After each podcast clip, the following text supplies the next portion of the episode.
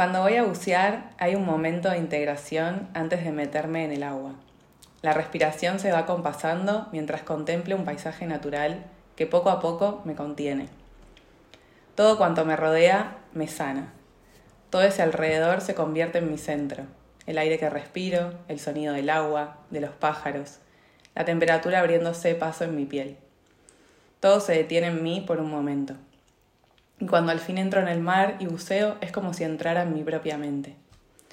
Me preguntaba si el agua es un espejo para nuestras emociones más oscuras, tanto como un motor para nuestra felicidad. El agua silencia todos los sonidos, todas las distracciones y te conecta con tus propios pensamientos. Afirma Nichols del libro Luz Azul de Ulises Villanueva. Bueno, bienvenidos a mi búnker creativo. ¿Quieren empezar presentándose cortito? Nombre, país. Arranca ella. Tengo la misma voz, no sabemos quién habla, ¿no? Yo soy Meli, soy de Argentina. Sos mi hermana, puedes decirlo. Soy su hermana y hoy estoy viviendo acá. Estamos en La Escala, cerca de Girona, España. Yo soy Damián, soy de aquí, de Cataluña, de España. Eh, ahora mismo comparto con Meli nuestro hogar. Nuestro hogar y nuestra profesión. Y nada. Vale, bueno, bienvenidos. Ellos son ambos eh, instructores de buceo. Está bien, ¿no? ¿Está bien dicho? Sí.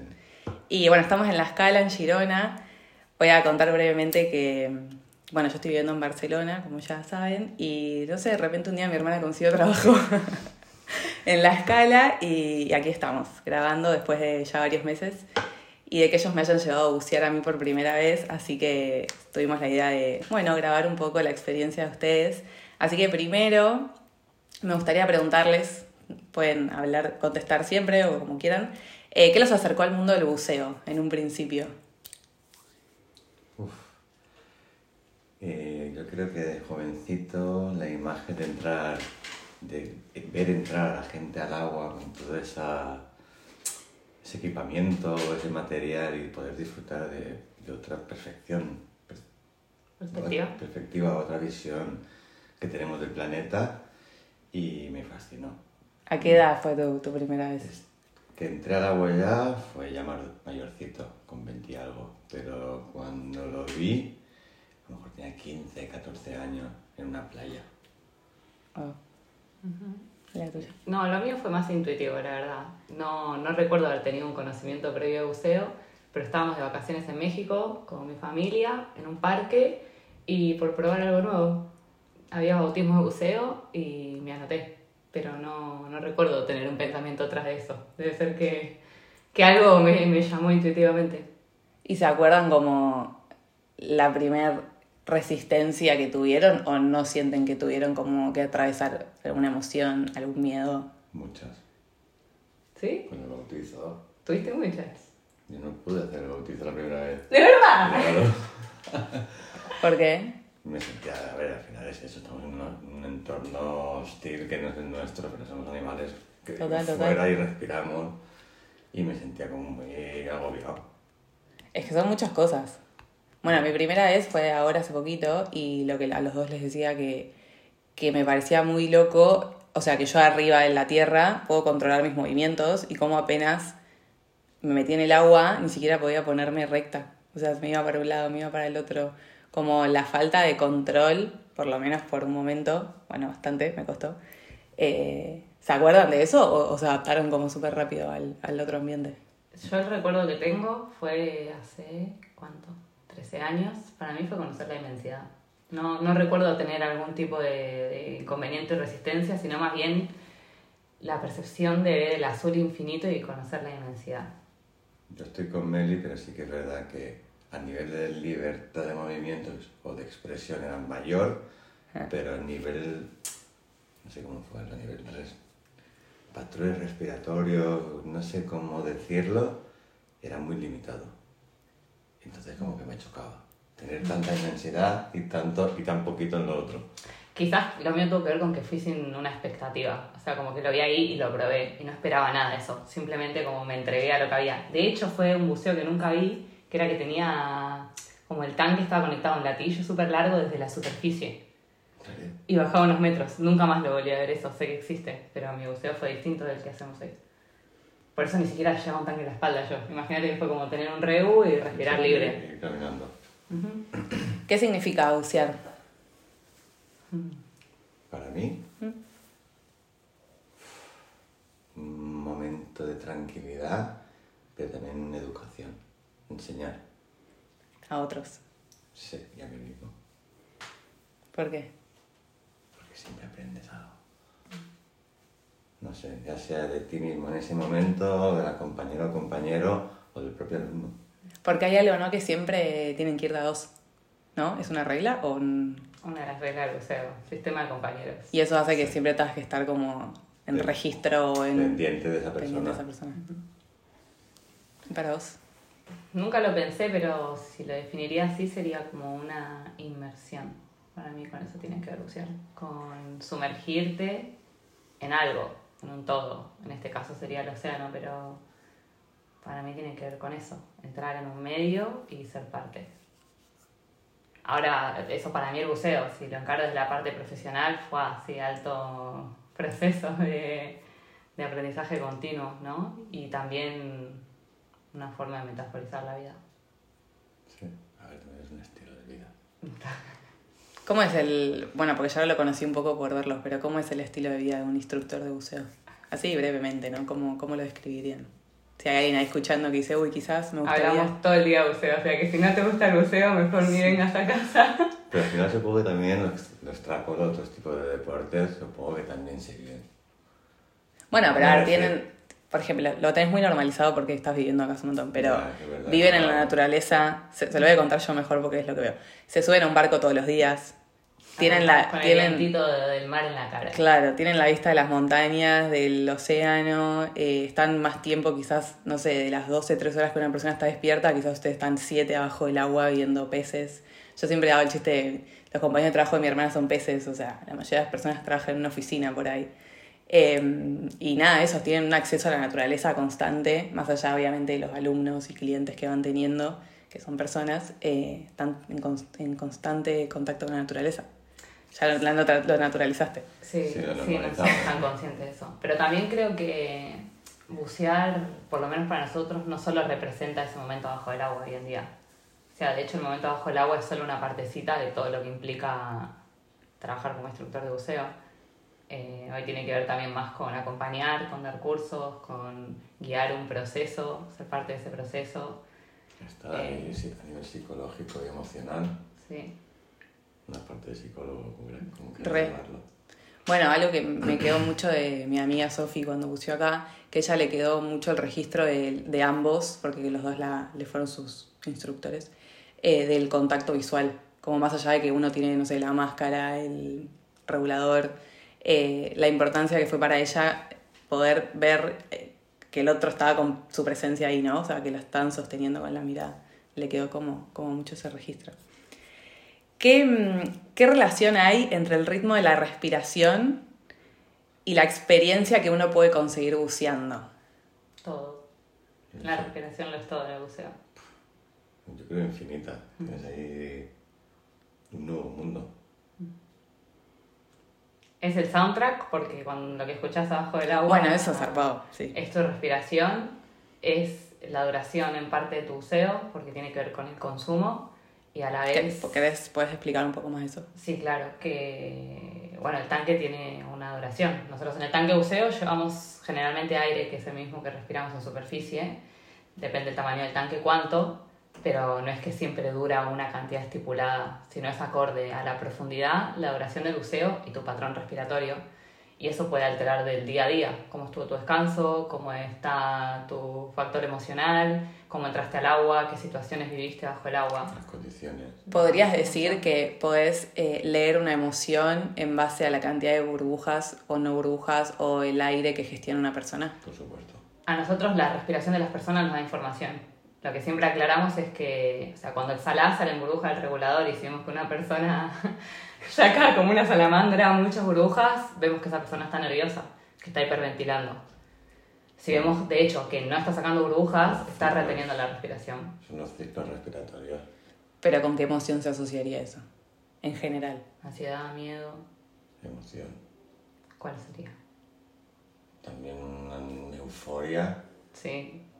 Pero eso yo, la- los las personas contentas las veo más en los ojos, sinceramente. Se ve en la mirada.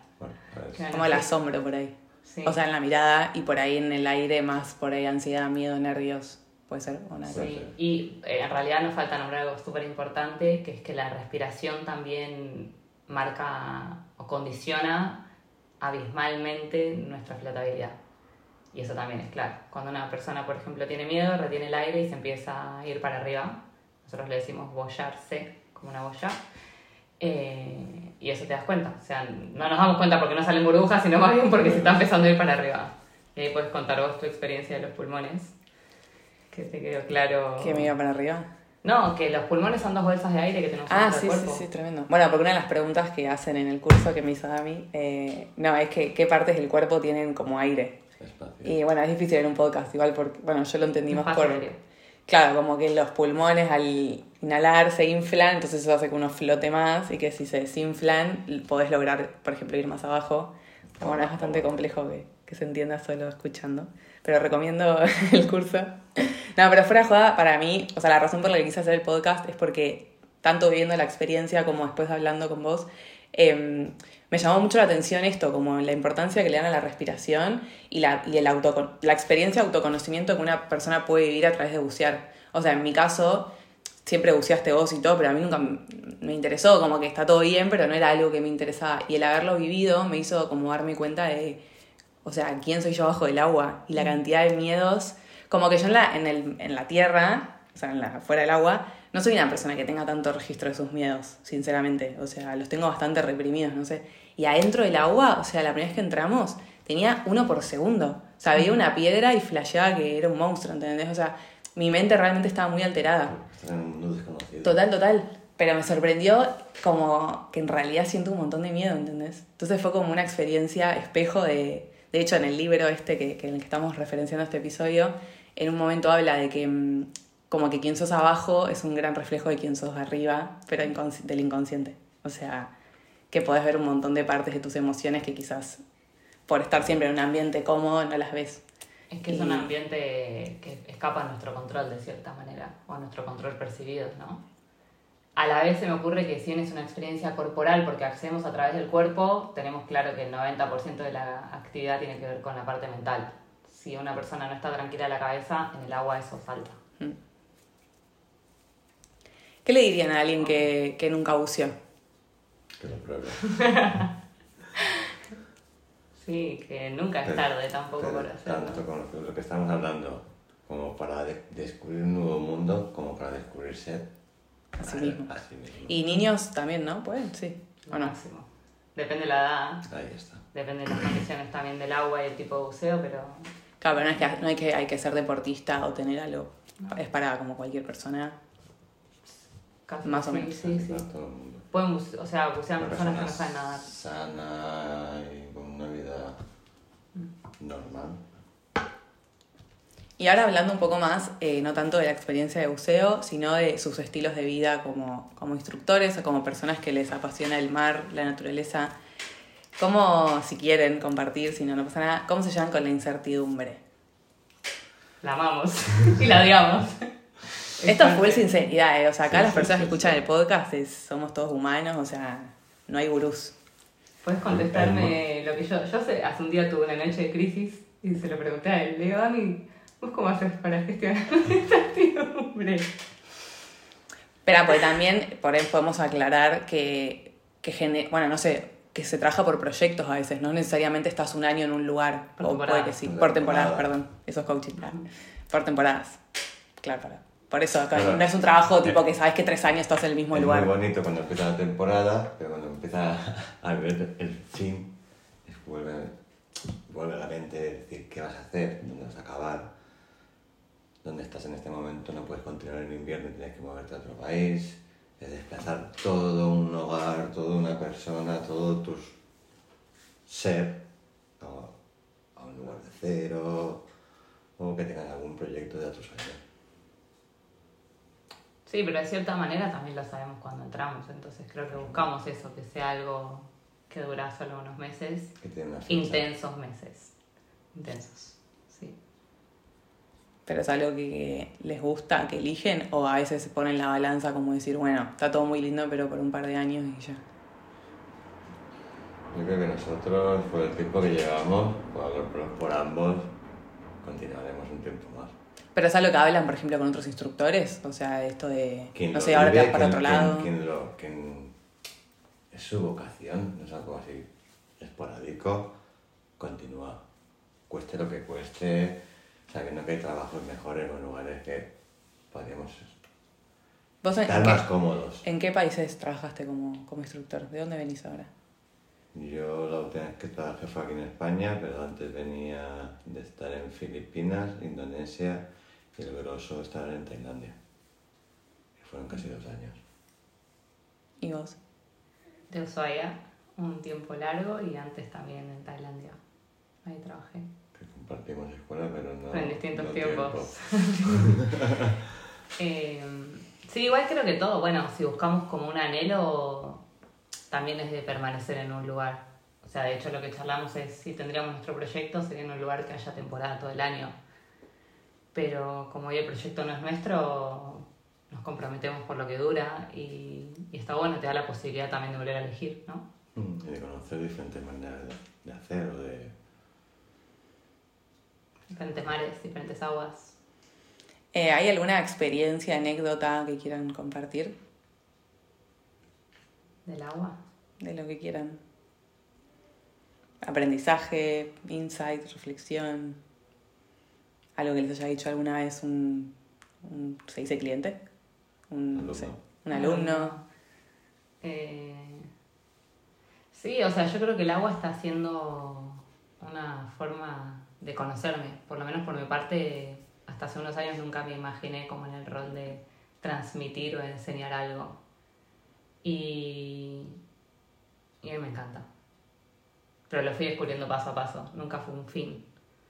Entonces fue como, como un camino. Casi que de todo no caigo hago.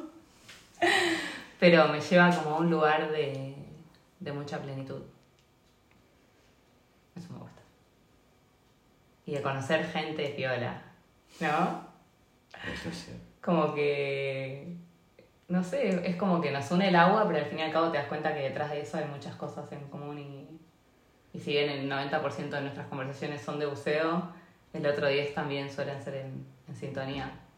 Y está bueno, al fin y al cabo somos todas personas que elegimos actividades que tengan que ver con la naturaleza. Mucho el perfil, el perfil que de- tenemos, engranamos con ese tipo de personas del sector o del mundo Mm. acuático. Sí, son todos así como, o sea, como que hay una filosofía de vida, ¿no? Por ahí que se, que se comparte. Bueno, de hecho hay muchos que viven en van ahora, ¿no? No están todos viviendo en, en que viven en van, ¿se dice? Sí. Sí, en Burgos. En furgos, eso. Ah, sí. Como que de repente todos tienen furgos. Sí, pero bueno, lo extrapolado al mundo surfista. claro. Yo lo llevo al mío, que es más de la escalada, de la montaña. Toda esa gente al final es una pasión. Ya sea a nivel profesional o únicamente a nivel personal.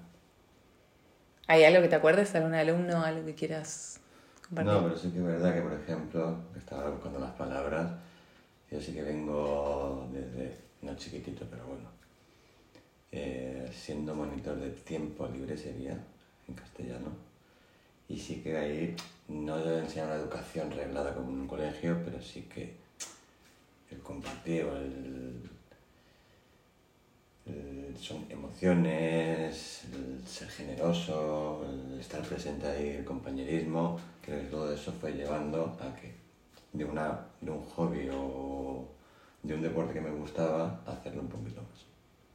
Claro, porque en realidad me imagino que cuando empezaron a bucear no es que ya sabían que querían llevar a otras personas a bucear, sino que fue algo más para ustedes. Sí. Sí, de hecho, cuando yo hice el primer curso profesional no fue a modo de trabajo, siempre fue a modo de ganar una herramienta en algo que me guste, como quizás vos en la montaña también.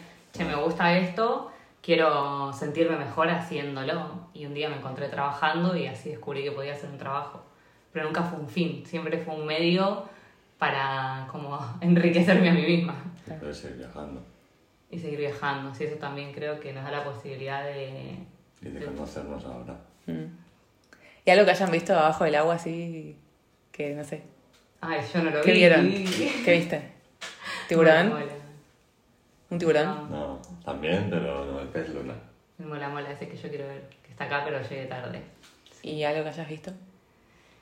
Que me haya gustado mucho Pa- la... perdón, ¿en dónde? ¿En Las qué? águilas, Uah, tipo bancos. Maldivas fue increíble en cuanto En a ir a Maldivas. las mantas. ¿Y el mola mola? En Indonesia. En Indonesia. Aunque aquí en España también, aunque más chiquititos. Y eso para alguien que va a bucear, como que tiene que pensar, tipo, a qué lugar hay qué cosa, o no es algo que... Sí. Sí. ah. Hay lugares específicos o rutas específicas que son La para... gente viaja para ver un animal en concreto a ciertos puntos. Pará, y hablemos del mito de los tiburones. Son buenos. Son buenos, Son los queremos. de salud del océano. Nosotros cruzamos los dedos por verlos. Y Hay gente que hace la ruta en el Mar Rojo específica de tiburones y paga mucha plata para hacerla. Y después respecto a, tipo, cuidar los océanos y eso, ¿qué, qué mensaje con- o sea, intentan promover ustedes? El respeto. Al final estamos entrando en un entorno que somos unos limitados. Al final yo no voy a casa del vecino a moverle las cosas o a tocarle la nariz porque mira, me apetece. Yo creo que el cuidado del océano empieza desde casa.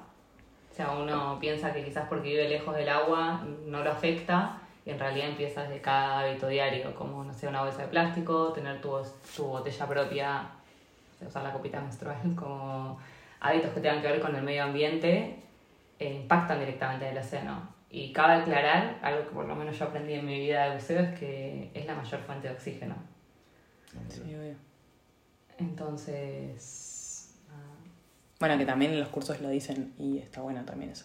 Como que más allá de la experiencia de turismo, de aventura o de deporte, no sé si es un deporte, eh, está bueno también para concientizar sobre nada, el medio ambiente, el mar, el océano. Que parece muy grande, pero al final vulnerable. es como si fuera un vertedero que va. Si no lo veo, no está, pero sí que está. Bueno. Bueno, les voy a leer algunas frases que son de, del mismo autor del libro y nada, pueden opinar lo que quieran. Dice, el agua se lleva la gravedad, los ruidos y otras sensaciones corporales. Mientras más profundidad alcanza uno, más lejos cae toda la parafernalia del mundo de la superficie, y el pasado y el futuro son conceptos desconocidos. Bajo el agua solo existe el presente, el momento que estás viviendo. Re. Ahí no hay tiempo, o hay otro tiempo. Hay otro tiempo. Hay otro tiempo que solo experimentamos cuando estamos ahí, ¿no? O sea, nosotros medimos el tiempo porque llevamos una computadora, pero si no la llevaríamos, Pero es un tiempo como hacia atrás. No, no es como el reloj convencional que avanza.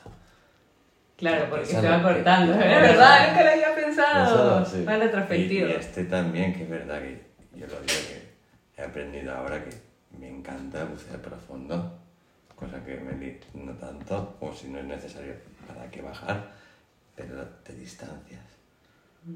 Para mí también es como extrapolarlo e irme a un pueblito lejos de la ciudad.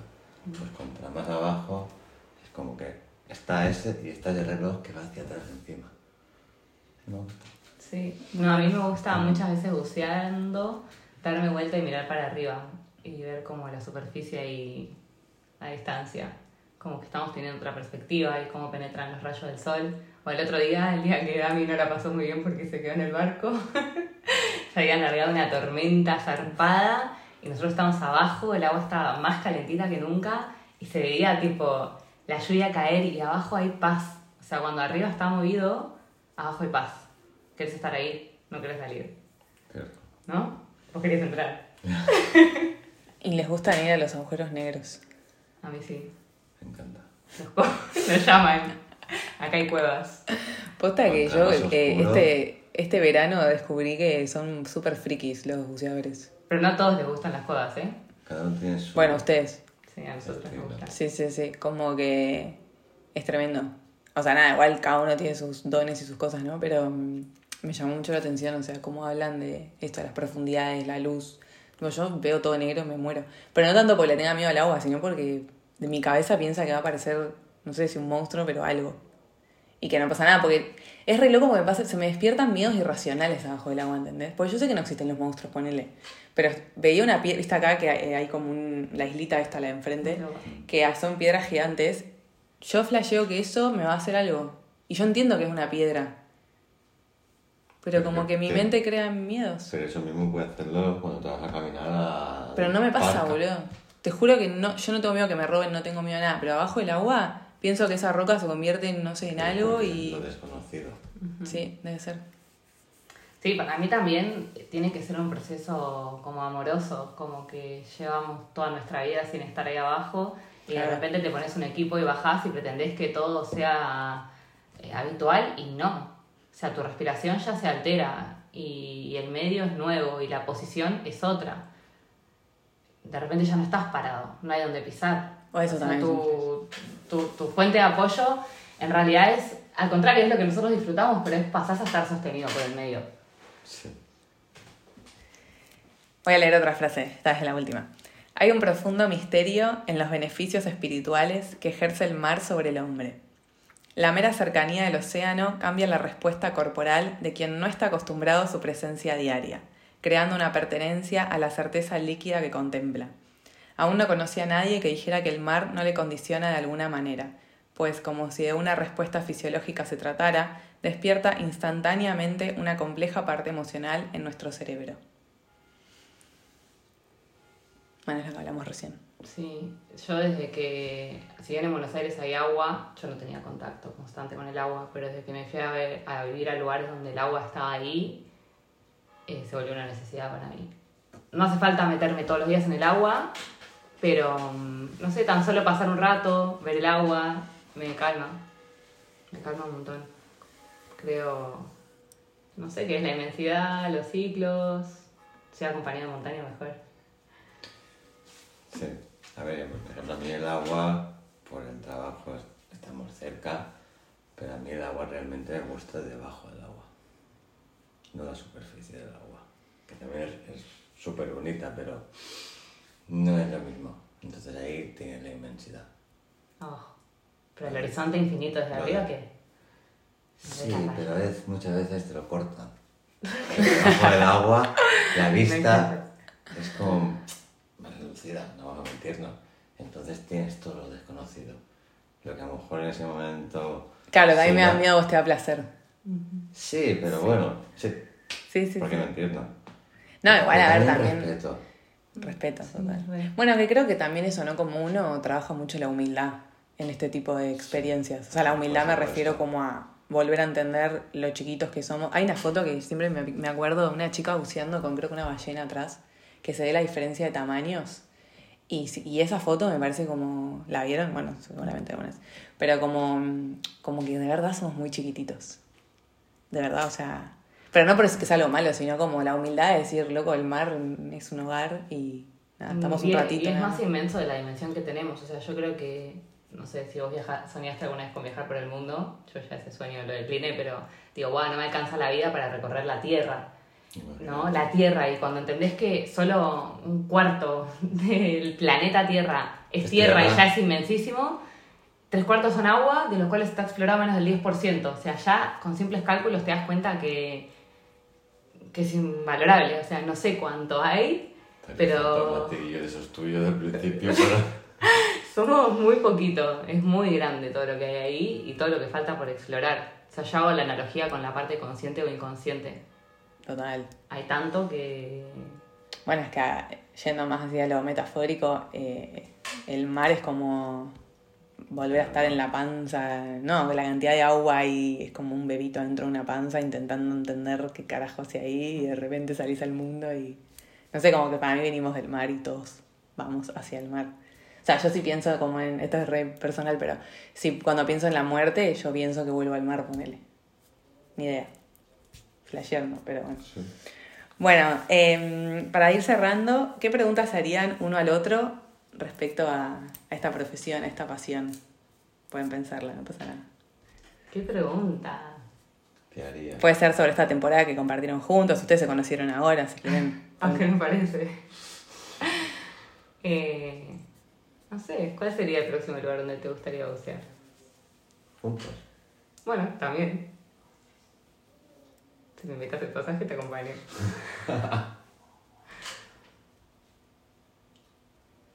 No sé. Centroamérica. Pero específico. Cenotes, Blue Hole. Yo elijo Rayampar. Egipto. Oh, me rojo otra vez. Pero ya fuiste. No da igual, es muy bonito. Bueno, te acompaño en el naufragio.